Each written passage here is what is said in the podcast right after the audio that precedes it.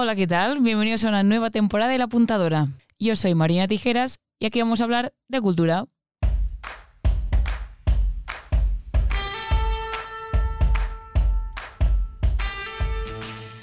La Apuntadora es un podcast de Potwist, un espacio en el que vamos a hablar de cine, música, literatura, arte, circo y hasta videojuegos.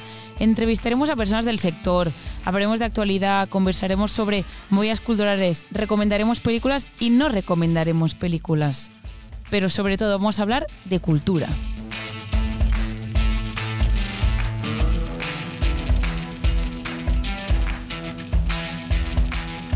Soy Marina Tijeras y ya por si no me habéis escuchado la voz, el frío este de Madrid ya me está dejando sin ella. Pero me tendría que presentar. Pero soy muy mala en esto. Entonces, yo soy una de esas personas que cuando se levanta se define con películas o música o lo que le venga en mente. Y hoy, hoy, al ser el primer programa, soy muy como la canción del grupo 1975, la canción Happiness.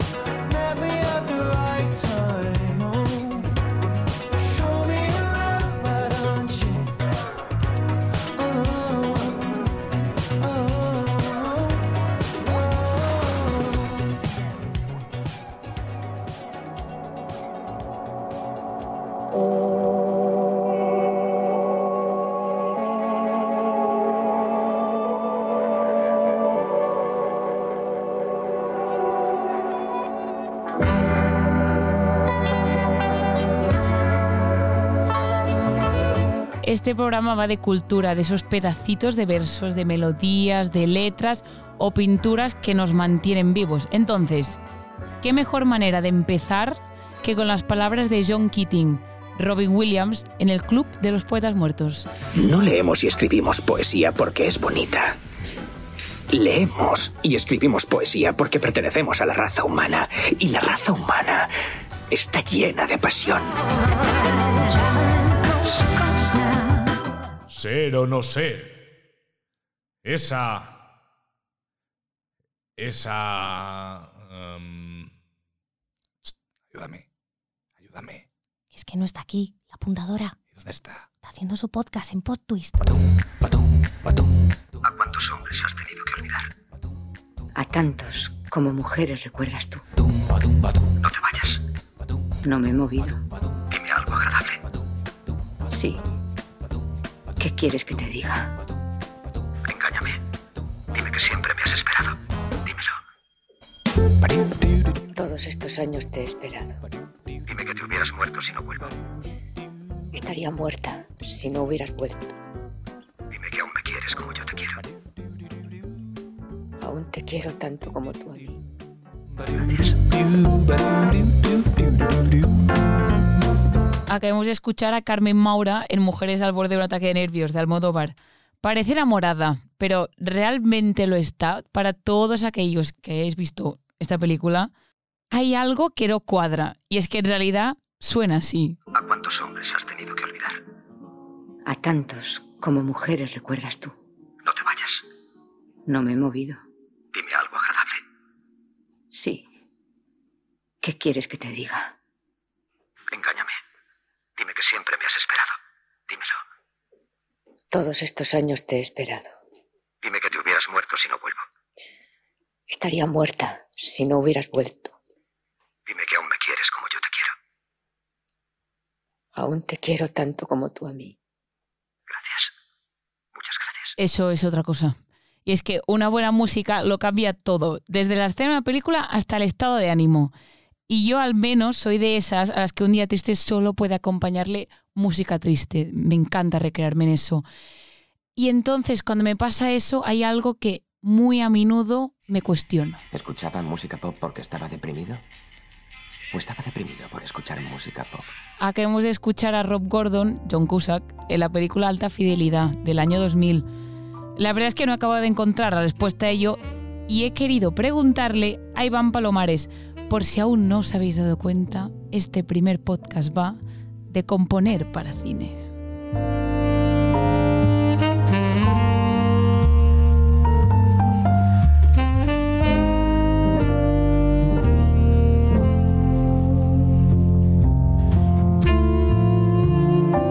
qué mejor manera que preguntarle a un director de orquesta, compositor de bandas sonoras y nominado a los próximos Goya 2023 como mejor música original por Las Niñas de Cristal. Así que, ¿qué le sucede a John Cusack? ¿Qué me sucede a mí? Pues lo que le pasa es que la, música afecta. Y la música es que siempre tiene un, una, un, siempre tiene una, esa capacidad de, transmutar y de, manejar las emociones, ¿no? Y entonces al, manejar tantas emociones es inevitable que cuando nosotros escuchamos música, eh, por muy cerrados que estemos, hay algo que nos transforma, ¿no? Y ese es el verdadero poder de, la música y eso es lo bonito.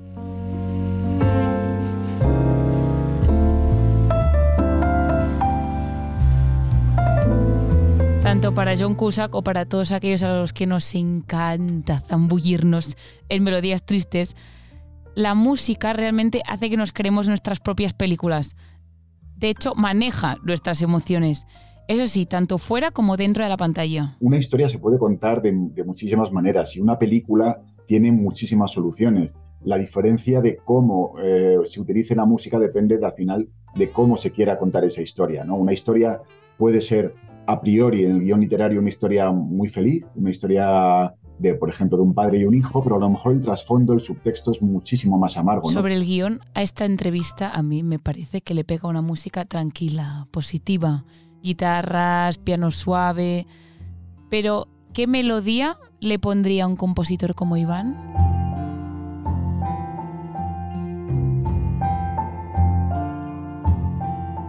Pues esta entrevista, la verdad es que no lo sé. tendría, tendría que, como digo, es dar, eh, pues primero, a mí me gusta mucho, igual que en una película, primero ver la película.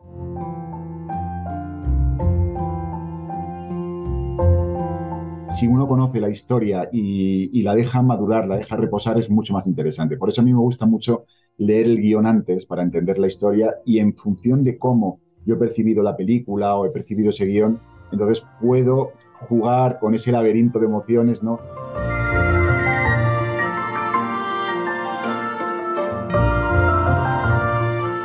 Vale, vale, pues por ahora no tenemos banda sonora. Iván ha compuesto para tele y cine, y con Las Niñas de Cristal ya lleva dos nominaciones a los Goya por Mejor Música Original. En 2019 fue por la película En las Estrellas, dos reconocimientos tan merecidos que le han hecho ganarse el apodo de Spanish Computer en Instagram. En Estados Unidos hay tal, tal, tal nivel de competencia que, es muy difícil destacar, de, todo el mundo quiere hacer cine, es la meca de, del cine. Y, y, entonces, pues bueno, como muchas veces es muy difícil un poco que se acuerden de ti, se me ocurrió esta idea de decir, a ver, lo más fácil, porque mi nombre en Estados Unidos es un poco complicado de, acordarse, eh, de recordar, y entonces dije, oye, ¿y si me llamo el, compositor español? Porque es un poco como te identifica, ¿no? dice, ¿quién es este compositor español? Eh, sí, hombre, llama al compositor español.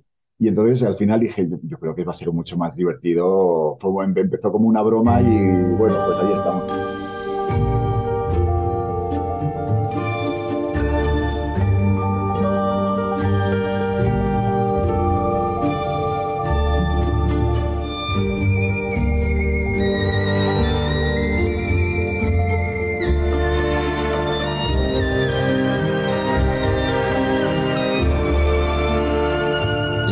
De Cristal es una película que nos muestra cómo, ante la gran presión que sufre la bailarina protagonista, ella y una compañera encuentran refugio en una amistad que las aísla del mundo real.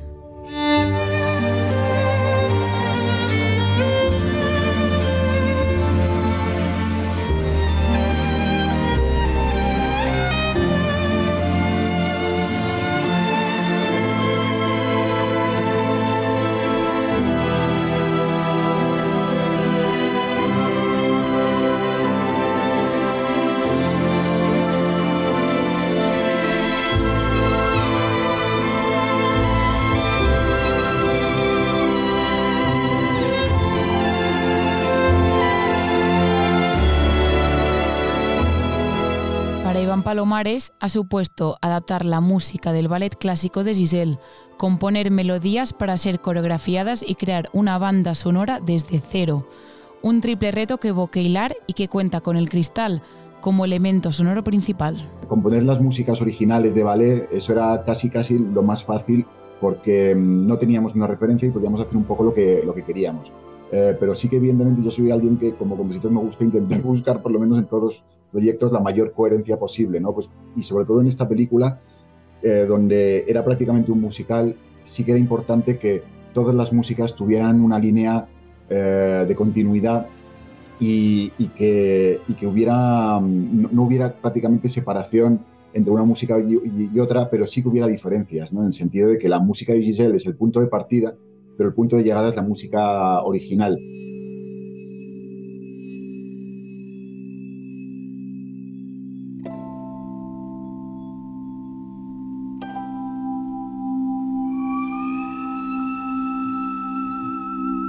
Un ensayo sobre la soledad, la locura, el sacrificio por el arte y la amistad. Una atmósfera plasmada en melodías cálidas y al mismo tiempo angustiosas, gracias a un elemento frágil y vidrioso como hilo conductor de todo el relato.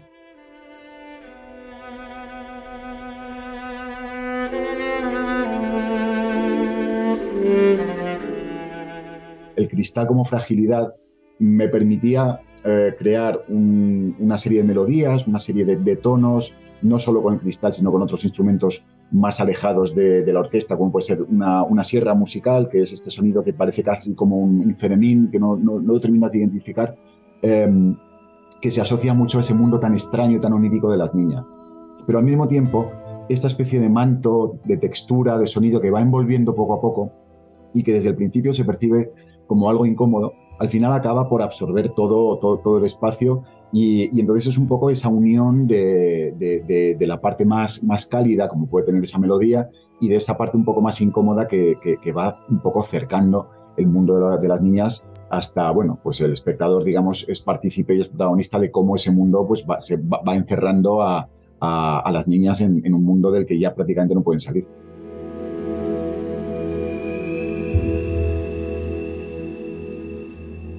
Y entonces se nos ocurrió, yo conocía a un luthier en Nueva York que construía unos, unos instrumentos muy particulares y, y, le pedí a ver si nos podía construir a través de unas varas de cristal y unos resonadores de metales un instrumento que, que pudiera reflejar estos sonidos, ¿no? con unas afinaciones y con unos tonos musicales muy particulares eh, y para crear bueno, pues estas sonoridades extrañas y cercanas a la vez con este material tan cristalino para, para poder entrar en este mundo, ¿no? Y al final lo que, lo que conseguimos fueron unos sonidos que no, se identifican con ningún instrumento y, es fantástico porque precisamente nos ayudó a crear este universo propio de, las niñas y aparte es un instrumento que, si tú lo ves, es un instrumento muy, muy, muy bonito.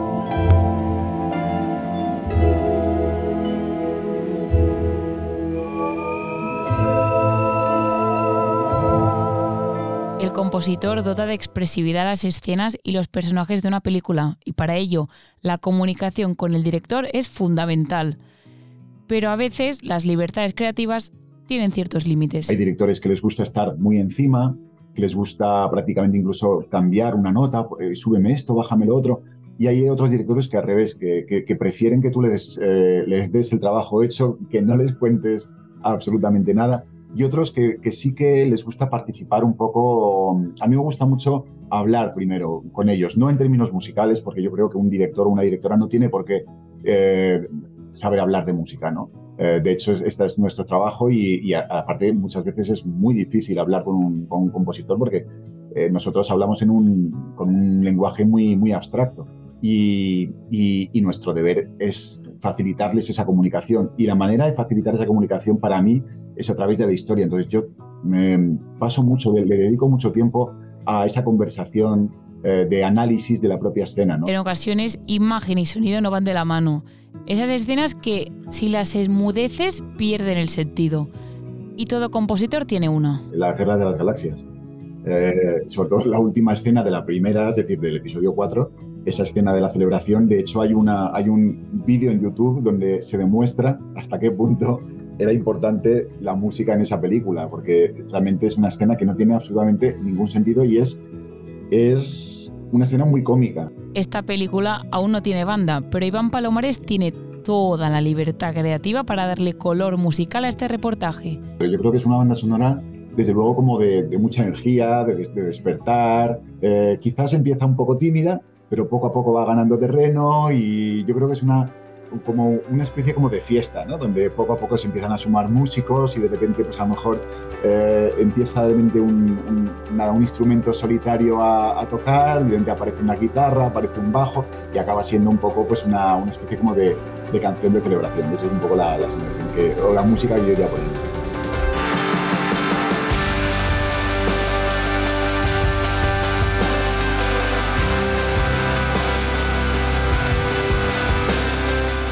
No me cago en el cine. Eh, no hace falta que lo jures, empieza a oler. Desde luego. ¿Y por qué? Porque en definitiva, eh, no es a mí a quien le gusta el cine, sino al cine. Sino al cine a quien le gusto yo. Estás escuchando La Apuntadora con Mariano Tijeras.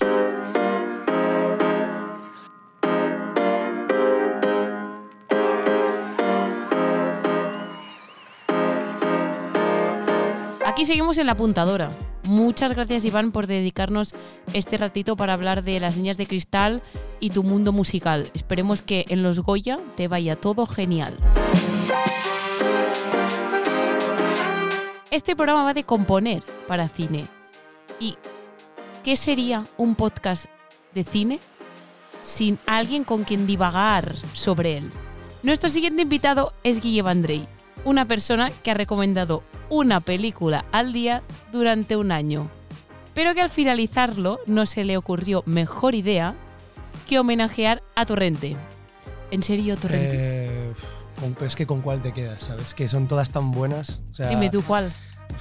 Yo, yo creo que me quedo con la segunda, pero es que ojo con la cuatro, pero cuando están en la cárcel, eh, bueno, para qué contaros, es que ya todo el mundo las ha visto tantas veces. Tú eres fan de Torrente también. Decir que poco, ¿eh? Poco. O sea, he visto alguna. Es un personaje que me cuesta un poco.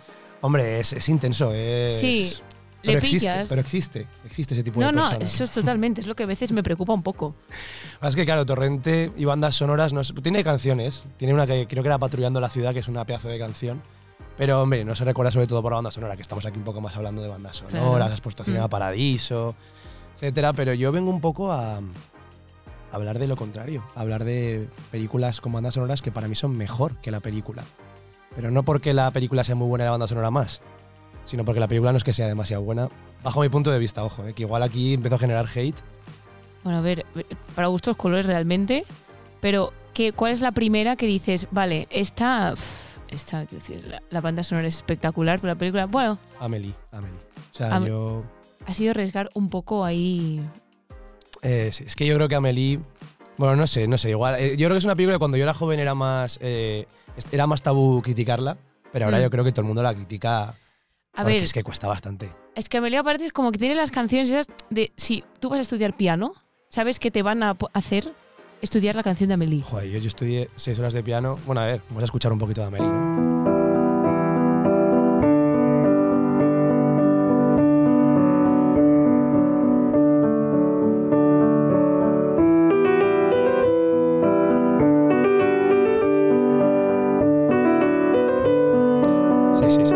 Eh, bueno, a ver, yo estudié piano siete años, pero nunca llegué a este nivel, ¿eh? O sea, Es la que cuando. Cuando ya había redes sociales, es la, la, la canción que si tú ya sabías piano, esa salía en redes de decir, vale, he aprendido eso, sé, sé de cine aparte. Sí, aparte la, la suelen poner mucho de fondo, como las de Ludovico, que son todas insoportables. bueno, sí. no insoportables, están bien, pero es un poco rollo, no sé. Pero a mí me gusta mucho, me parece muy bonita. Y Amelie, el personaje de Amelie me parece insoportable. O sea, de verdad.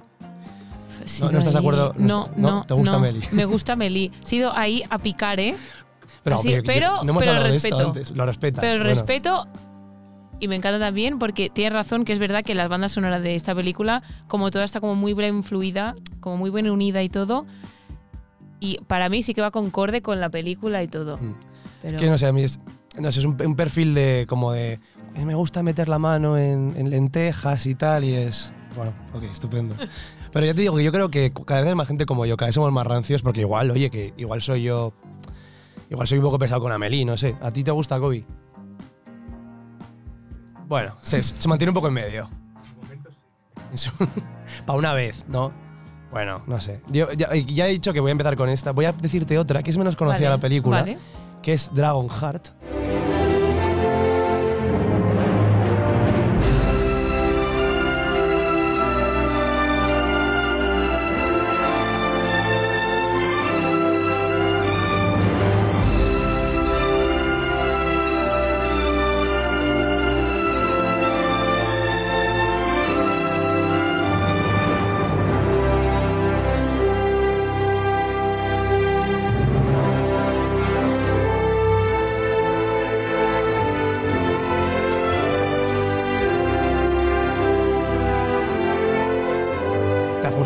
Te está, esta te claro. Pero, claro, ¿ves? a que esta película no la conocías. No, Dragon no, Heart. es que mira, de hecho, no la he visto, pero me has dicho Dragon, ¿vale? Todo el que a mi mente ha dicho, vale, alguien volando, muy alto, velocidad, ¿sabes? Pero ya me he metido. Después, si la película es buena, ya no lo sé. A ver, es que estamos un poco en la misma. A mí la película, sin más, ¿vale? Va de un tío que en la época en la que había... De hecho, me acuerdo que cuando empezaba la película ponía, en la época en la que había dragones, y yo digo, no sé qué época es esa. Yo de pequeño pensaba que existían los dragones, de hecho. No, yo también, yo también. Porque existían los dinosaurios. Claro, claro. Era, era, era como. Yo lo veo muy. Lo veo, ahora no. te No, pero que te- Pero no, no, lo veo muy similar. Era como, a ver, si existen, si existen dinosaurios, Claro. existen dragones, es una variedad. Claro, una- total, un- decía, claro, no, pero que escupía fuego y digo, eso es lo, lo único alucinante que te parece, no que me dieran 100 metros. Claro, que claro, midieran. no, no, no, totalmente. Y esta película va de un tío, eh, creo que los dragones hablaban en esta película. Y va de un tío, creo que es Dennis Quaid, que tiene como que pues hablar con ellos, tiene como que doma- domarlos, por así decir. Bueno, no domarlos, pero como hacerse su amigo. Esto película humanos. No, no nada dibujado ni nada. No, no, no, todo. Bueno, claro, es que el gas queda del 96 y se ve muy cutre. Y yo creo que esta es la típica película que luego llegó El Señor de los Anillos y a todas estas se las folló porque, claro, de golpe era mejor en todo, los efectos eran mejores y, claro, esta película que es de cuatro años antes se quedó un poquito ahí en la nada. Pero la banda sonora se mantuvo para la eternidad. Como esta otra, esta ya sí que es, bueno, vamos, esta da para cola que es eh, Requiem for a Dream, creo Vale, que es la más mítica.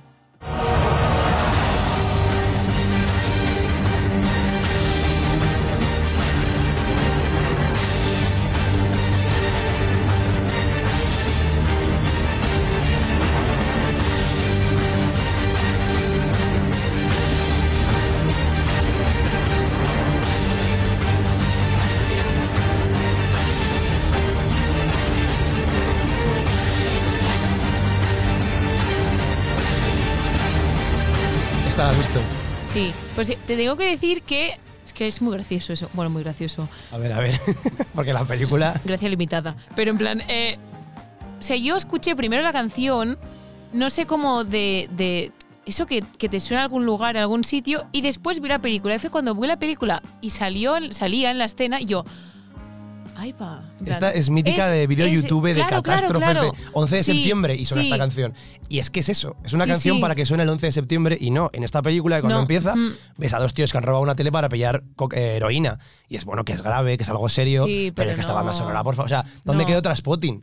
Traspotting no, cuando no. empezaba sonaba eh, Iggy Pop. Pues claro, ahí van a pillar heroína Iggy Eh, Pop, pero eso esta cuadra. banda sonora, No, no. y sí o no, se ha convertido en meme de YouTube Sí, sí. eh, eso de el, el peor, la peor lesión de fútbol jamás vista y es como se parte la tibia a un jugador y esto de fondo y es para esto sí, pero no para la película. Aunque la película yo he de decir que es la película que peor acaba.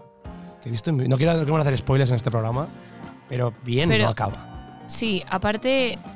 Sí, no, no, no, no, no. Porque aparte es como de esas que tiene todo un entramado ahí que dices, vale, pero ¿para dónde va a tirar? Sí, pero ¿Sabes? no pinta bien ya desde el principio. No, Es no verdad- pintan nada No bien. engaña. Es verdad que la banda sonora No. te dice no va a acabar bien esta película. Todas las de este director acaban como el culo de Aronofsky. A mí me gusta el tío, ¿eh? pero es verdad que eh, Cisne Negro, Noé, todas es como cuidadito con lo que se viene. Sí, sí. Es que justamente Cisne Negro no recuerdo banda sonora, imagínate. De esa no recuerdo banda ¿Ves? sonora. Y seguro que es buena, pero es cuando Sí, es una buena película. claro, cuando que pese a ahí. buena la banda sonora, te acuerdas más de la película. Estaba pensando justo ahora, digo, es verdad, de, de- y mira que encima en Cisne Negro no deja de ser que es em, gente bailando, o sea, en un ballet, Sí, ¿sabes? sí, pues eso, eso es lo que consigue esta banda sonora, que es lo contrario, que es que te acuerdas Mm. más de la banda sonora porque tú y yo la habíamos visto antes en vídeos de YouTube Claro. Y luego pues vemos esta película y decimos, ah, vale, sí, la, la que, la que suena cuando nos ponen En- un atentado. Probablemente lo he visto antes en vídeos de que has dicho de deporte de la tibia. Es que lo de la. es sí, que lo no- de la tibia. ¿Yo he visto algún vídeo de esos, Kobe? Que es que era como. A, a cámara lenta, Sí, como le partían la tibia al Eh. jugador de turno. Ujú. Y estaba tiene de fondo. Me imagino a Aronofsky viendo esto y diciendo: No, que yo hice una película y los chavales van a pensar. Y ahora me la cogen así. Y- Vale, ¿Qué más os Mira, es- aquí ya te traigo más eh, canciones concretas. Bueno, es, eh, grupos famosos que hicieron la banda sonora. Vale. Por ejemplo. Queen, cuando hizo la banda sonora de Flash Gordon.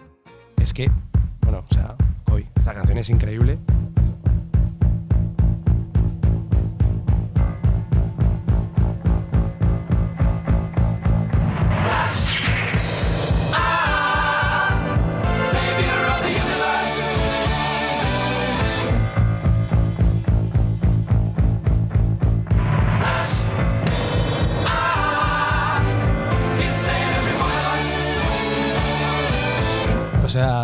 La película tú la has visto. No, esta no. Es cutre Sí. de cojones, pero es ochentosa. Va de un cómic raro de un tío que se llama Flash Gordon, que tiene que salvar como a la que es un capitán de equipo Sí. de fútbol, que tiene que viajar entre planetas. Y de golpe pues dicen, oye, ¿se lo decimos a Queen? Y Queen dice, vale. O sea, creo que eso es una moraleja de, oye, tú arriesgate, ¿sabes? El no, el no ya lo tienes, Mariona, el no ya lo No, tienes. no, el no ya lo tengo, realmente. Ahora mismo podría hacer una película Claro. Y pedir canciones que me, ¿A me quién, a, quién, molen. a quién le pedirías decir, quiero que manda la, la banda sonora? Yo qué sé, tu grupo. ¿Quién? Es que ya mi grupo, ¿eh? Es que, ¿sabes qué tengo un problema? Me emocionan más cuando yo voy por la calle con mis auriculares ahí a tope, que me. O sea, no, no me entero de nada, algo peligroso realmente. Em, me emociona más bandas sonoras que un grupo como tal, ¿sabes? A ver, obviamente me pones Frank Ocean y voy a llorar por la calle. No está bien visto que llore por la calle, ¿sabes? Pero. No, bueno, a ver, a ver, sí. Pero no, si, te- si tuviera que hacer mi banda sonora, obviamente llamaría Hans Zimmer. Es el mítico, pues que. No, No, pero por eso, entonces, Mm. eh, esta película te demuestra que puedes hacerlo. Es decir, de, voy a hacer un corto y quiero que la música la hagan Zimmer. Y tú dices, perdona, que Flash Gordon, la banda sonora se la hizo Queen. Pero es que son varias canciones y están todas guapísimas. Entonces la peli he de decir que, claro, sube un poquito. Porque si la ves con esta Sí, banda sonora, claro. joder, nos han jodido. Así cualquiera. Eh, ¿Cómo? Que tengo- ah, sí, también es que me comentan, lo, pero, pero pregunté por Instagram y me hablaron también de Fiebre del Sábado Noche, Vale. que es un clásico. Y esta sí que es más, todo el mundo se acuerda de la mítica canción de los Bee Gees.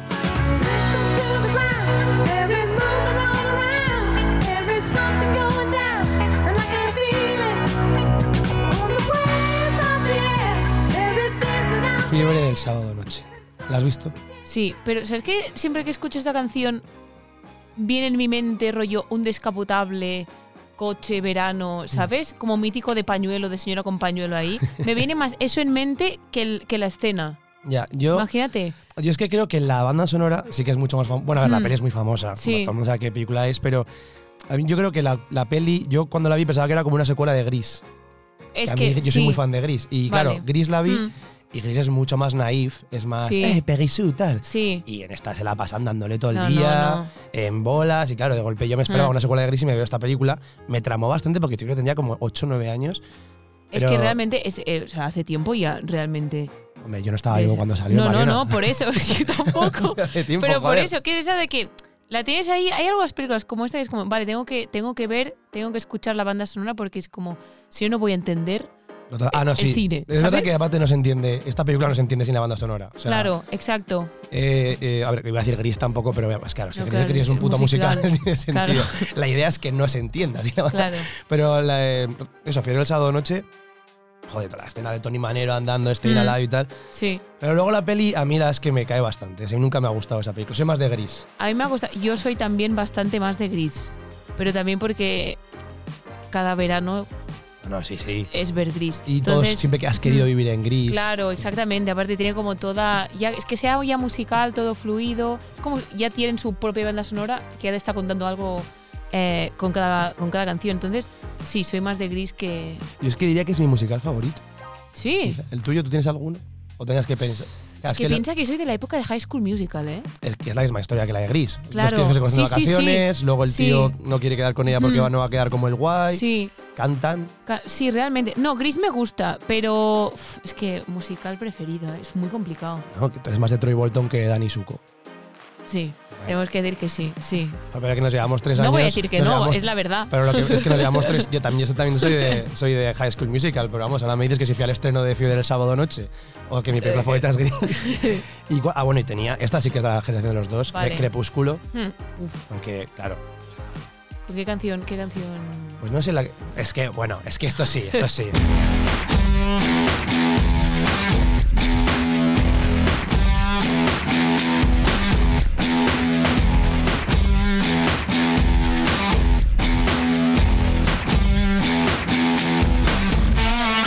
Es que tú has dicho antes Frank Ocean o Hans Zimmer, yo es que le pediría que me hiciera la banda sonora a Muse porque me encantan. Y es lo que pasó. Pero decir con Crepúsculo, aquí rompo una lanza a favor de Crepúsculo. A mí la primera me gusta mucho. La primera película La- de Crepúsculo Sí, sí, a mí me también. gusta mucho. Es que la, la segunda ya va un poco. mm, Mm, sí, es que ya cuando meten hombres lobo es como. Claro, es- no. Estábamos co- es que el que mucho abarca poco aprieta. O sea, ¿por qué en Harry Potter no salen vampiros? Porque diría J. Rowling, ya, ya. O sea, Ya que- está. que No, no, magos, no. Hay Claro, hay magos, Y también hay hombres lobo, de hecho, también hay hombres lobo. Es verdad, es verdad. Entonces- Encima profesores, ¿sabes? Quiero decirte Sí, que sí. es peor aún. No, Pero no. al- algún día si quieres hablamos de, de lo mal que contrataba profesores para hacer curas Dumbledore porque no daba ni una. Pero bueno, es otro tema. es otro tema. Pues mira, Pero Crepúsculo. Crepúsculo a mí me gusta mucho, la primera. La historia Mm. me funciona bastante bien. Mm. Y claro, ya se ponen a jugar al béisbol. Saqué al bate y empiezan a sonar Muse. Sí, porque aparte. Es que aparte juegan muy bien esa escena porque juegan con el cámara lenta. Mm. Cámara lenta y encima como lo rápido, ¿sabes? Claro. También porque juega una potencia que dices. Vale, sois vampiros, lo entiendo. Tienes una velocidad y una, y una fuerza tremenda. Pero es que está muy bien montada esa escena. No, claro, porque eh, el tío es muy rápido, pero está cámara lenta, entonces ves al tío corriendo a velocidad normal, pero la pelota como Claro, moviéndose. claro, claro. Eh, no, es una maravilla, te digo. Ya Mm. la película sí que la he puesto porque me la han comentado y es verdad que Crepúsculo siempre tuvo muy buena banda sonora. De hecho, yo creo que Muse, para la segunda película, les hizo una canción ori- original, Sí. la de Neutral Star Collision, que es preciosa. Que No sé cuál es no- esa. No la voy a, no la voy a cantar. Vale, bueno. Pero bueno, eso. Y, y sí, a mí me parece que eso, que Crepúsculo Mm. siempre ha tenido una buena banda sonora. Sí. Es que las películas se ven bastante. Yo entiendo que si hago bandas sonoras, pues Mm. también me renta tener público. Y bueno, creo que fueron cinco películas al final. Es que sí, porque aparte la última la dividieron La en dos. dos. Se Pero, la, pero lo que has dicho de la primera es verdad porque la primera, desde como realmente, como es como que ellos dos se conocen y todo, hasta él, en un momento creo que es Robert Pattinson con. con me sale Vela. Sí, con Kristen Stewart. Cuando está en la habitación, él le pone eh, claro de luna. Mm. Y es como que a partir de ahí, yo en su momento era, yo era dentro de todo como más pequeña. Y había canciones que yo a raíz de. Yo, Clara Luna, la descubrí en esa, Claro. en esa película. Que era como. Original soundtrack de Crepúsculo es Beethoven. Sí. claro, pero. No, no, claro, que, hay- tiene sentido. Joder, si, la- Sí. si la ves con nueve años, pues claro, la ves. Sí, otra sí, canción muy mítica de aprender con el piano de primero. También, ¿eh? es Bueno, de verdad. primero. Es verdad. No, Robert pero- Pattinson era un poco. Tiraba, de clásicos, ¿eh? Para Elisa. Claro, no, porque aparte creo que él tocó eh, durante la película. Ah, tocaba en, el en algunas tocaba Ah, él. coño. Que era. Tenía. O sea, te- había, creo que de pequeña había estudiado algo de piano o algo así, pero en algunas tocaba, tocaba él. O sea, sí, sí, la, es lo que me has dicho, que la, la primera de Crepúsculo está muy bien ligada y aparte con canciones. Mm, mm. Así que bueno, en este caso no coincidimos. Estamos los dos. Nos gusta mucho la banda sonora de Crepúsculo, pero también nos gusta Crepúsculo. ¿Tú tienes, alguna banda sonora favorita? Bueno, has mencionado a Hans Zimmer igual. Sí, de hecho, de hecho, Hans Zimmer, yo he llegado a llorar con Hans Zimmer porque te- o sea, tengo una canción que justamente me sirve también por, por lo que me acabas de decir, que la escena tampoco cuadra porque la música es más potente. La última de James Bond, Ajá, sí. no voy a hacer spoiler porque no haya visto la película, pero es bien sabido lo que pasa en esa película, ¿vale? Es la, la de. ¿Cuál es la de última de James? Que no me acuerdo. La última... em, La 25, ¿no? La, es que no me acuerdo no acu- la que sale la que sale de Bohemian Rhapsody. Ah, vale, sí, sí, sí, sí, sí, sí. Rami Malek, sí, sí, sí. Sí. Es que no la he visto, tía, la última de. No te voy a hacer spoiler, pero es bien sabido un poco lo que pasa. Vale, pues la última escena está muy bien montada a nivel montaje, es espectacular porque es todo va a explotar algo, él tiene que escapar de un sitio tal cual y está muy bien montada, pero es que en esa escena lo que le gana es Hans Zimmer. Es Y- un duelo. Sí, porque aparte es que se llama Final Ascent, la canción, por quien la quiera escuchar, dura cinco minutos y pico. Yo me la he escuchado muchísimas veces y dices, ¡buah! El subidón está en el minuto 4 a lo mejor. Pues que da igual, te escuchas toda la canción porque realmente, si, si, si, si la, si la empiezas por más tarde para que te venga el momento cúspide, no tiene ningún sentido esa canción. Esa escena gana mucho más la música de Hans Zimmer porque Hans Zimmer. em, No, hombre, el tío controla, el tío maneja. sí, sí, sí.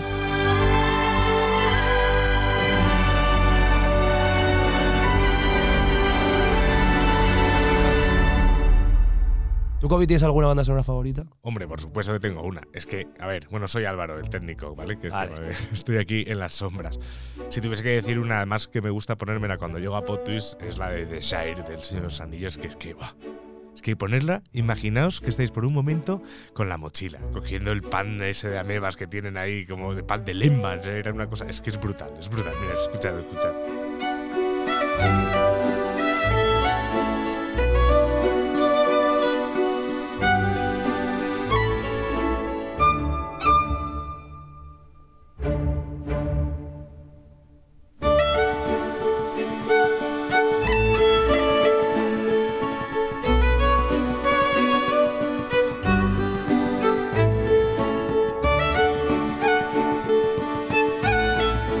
Qué, vida la de los hobbits, ¿eh? Sí, sí. Pues esta película es muy de caminar. Si fuera VR es muy de caminar con la mochila, ¿sabes? Subida hasta arriba. Mm.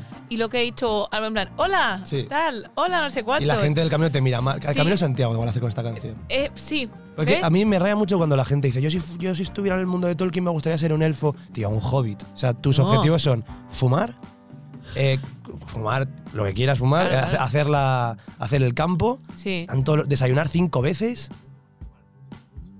Ese- eso, fumas, fumas mucho, tío. Y de vez en cuando llega un puto mago, te la lía ahí y tal. O sea, me Sí. parece una vida maravillosa. Sí, sí, espectacular. O sea, realmente tranquilita, parece como en el campo, ¿sabes? Sí, me claro, desde luego. Vi- O Es sea, la, la es, vida es- es vida contemplativa. frugal, sí, sí. Sí, sí, sí, sí, contem- me gusta, ¿eh? Me gusta. Y bueno, no sé si tenéis alguna otra más que decir y si no, Ahora te quería preguntar, porque has recomendado, he recomendado muchas has cosas. recomendado, recomendar se te da muy bien, la verdad. Bueno, Pero no recomendar, o sea, ¿cómo de- lo llevas? des- desrecomendar. Pero te estoy pidiendo una película, puede ser que sea dos opciones. O que la película realmente sea buena, pues digas, Fua, es que esto em, no tendría que haber haberlo visto, porque ahora mismo no, no puedo avanzar con mi vida. O una película que realmente digas, esta es muy mala. Ah, me- me- iba, tenía pensado de la segundo, pero explica, ponme un ejemplo de lo primero porque me interesa Lo primero, mucho. mira, lo primero, yo ojalá no hubiera visto el diario de Noah. Te comento, porque diario de Noah, te quedan unas expectativas, van a sonar espectacular, todo muy bonito, pero claro, después basas tu vida, no, no la basas, pero te creas ahí unas expectativas que no existen. Ya, Entonces, eso a lo mejor no, alguien me hubiera dicho, oye, mejor no la mires, ¿sabes? porque a Porque lo mejor con 24 años estás arrastrando eso que has visto con 14. Y dices, tengo unas ¿sabes? ganas de tener Alzheimer y que, ven- y que venga un tío al- a contarme la historia todos que- los días al hospital. No, Ah. ¿sabes? Eh, dos tipos, es que es eso, hay dos tipos, es que lo estaba dando vueltas ahora, digo, hay, hay dos tipos de no recomendación. No, pero tú, yo diría si vi el diario de Noah. Vale, es verdad que la historia es muy bonita, Hmm. pero luego al final tiran Alzheimer, así que mira, oye, una por otra. Yo Claro. prefiero no tener una historia bonita Sí. y acabar bien. Pero bueno, eh, de. Mira, te voy a decir una película que visto hace poco y me ha cabreado Vale. bastante. Porque yo no suelo zapear, pero cuando, cuando estuve en Navidad en Zaragoza, pues lo típico, estás ahí zapeando y llega una película española que se llama Por los pelos, que va de tres tíos que se van a poner pelo a Turquía. Buen título, ¿eh? El título, ahí estuvieron finos, ¿eh? Eso, fue una reunión, vamos, un el brainstorming. equipo, tú, a ver, ¿cómo? Y eh, a mí me raya porque aparte es del director y del guionista de, de Siete Vidas, de Aida, de Que se moran los feos, fuera de carta, que tienen su gracia. Sí, Esta me parece una mierda. sí. O sea, ya creo que hay una escena de un tío en un tío vivo metiéndole un puñetazo a su hija de 5 años, que yo creo que deberían de pensar, guau, esto es, ya es como ro- súper rompedor, esto es jackass, esto es humor negro, una basura. Pero una basura pero es actual la película. Sí, sí, yo creo que hace 4 o 5 meses o por ahí. Sí, pero Pero- está en Netflix o en plan Eh, rollo. está, está en- para que veas que no es muy buena, la sacaron hace como tres meses, ya está en plataforma y está apuntando en el Movistar. o sea, que es como Guau. pa- probablemente porque fuera productor. Y que hacen cosas buenas esta gente, Oriol Sí. Capel, Nacho Gebelilla, que hacen buenas Sí. películas. Pero aquí no estuvieron finos. Un No. encargo, que no estabas tal. Y de verdad, em, si estáis dudando en verla, mira la cámara ahora. Si estáis dudando en verla, no la veáis. Os lo, os lo digo yo. Os lo digo yo de verdad. Y para que. em, os- si luego decís, bueno, igual no, no estoy de acuerdo con Guillermo en todo, pues desde luego que no, porque antes estamos hablando fuera de cámaras, off the Sí. record, Sí. de Gladiator. Tú me estás Sí. diciendo, esta escena de Gladiator me gusta más, tal cual. Te la, puedo, te la puedo poner. A ver, Me llamo Máximo Décimo Meridio, comandante de los ejércitos del norte, general de las legiones Félix, leal servidor del verdadero emperador Marco Aurelio, padre de un hijo asesinado, marido de una mujer asesinada, y alcanzaré mi venganza en esta vida o en la otra. Esa la tengo en mente porque vuelvo, vuelvo a explicar. Yo la banda sonora Gladiator la encuentro espectacular, maravillosa. Momento ramillas con la mano. Na, na, na. O sea, me encanta. Pero para mí, la, la mejor escena de, de toda la película es esta. Y la canción que suena por debajo también la encuentro espectacular, pero tampoco ha tenido tanto, tanto eco, tanto. Claro, tú estás como diciéndole, Russell Crowe, cállate, deja de hablar que quiero claro. escuchar la canción que tienes detrás. De hecho, creo que está tan bien que, que ligan como hasta las subidas de, de, de- de la música con el discurso de Russell Crowe. O sea, imagínate lo, lo, lo heavy que me parece la escena, que esa escena para mí es de las mejores de, de toda la película. También he ido a buscar como una mítica del, Bueno. cine. Pero, ¿tú qué opinas? Es que a mí no me gusta Gladiator. Es que ya lo, no, no, lo digo, es, es como Hmm. eh, tabú decir esto. Y me encanta Ridley Scott. Entonces, claro, tú me has dicho la banda sonora y digo, me desde luego, yo hubiera puesto en esta lista. Me parece una banda sonora espectacular. Y no puedo con Gladiator, de verdad. Y la gente, sí, no, la verdad que la gente se te tira al cuello. Y es lo que tú dices, cuando estaba escuchando al tío este máximo, tal, bla, bla, bla, que es un. O sea, hace que lo de, lo de Aragorn, hijo de Arathorn, tal, que se queda corto. O sea, ese es como el clip. Entonces me despido, eh, puede que nunca vuelva, pero con esto, eh, de- no recomiendo ni por los pelos ni Gladiator. Las meto en el mismo saco. Y bueno, poco más. Bueno, pues, y con, pues con esta no recomendación Es broma. despedimos a Guille. Pues muchas gracias y hasta el próximo programa. Sí, sí, bueno, a ver qué opina la gente. Por los pelos y Gladiator, recordadlo. Ojo.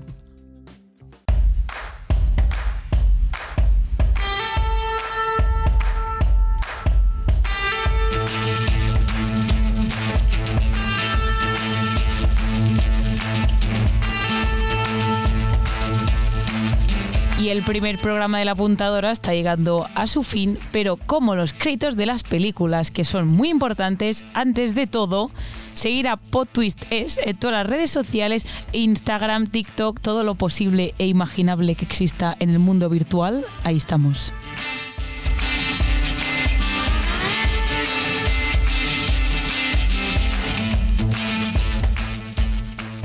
Yo soy Marina Tijeras y antes de cerrar este programa tenemos a los mandos a Álvaro Cobarro, que tendría que haberlo hecho antes porque he hecho así un poco el burro delante para que no se espante. Pero bueno, para resumir este programa, si queréis montaros vuestras propias películas, montároslas, pero ponedle música porque va a ser mucho, pero mucho mejor. Y dicho esto, nos vemos en el siguiente programa.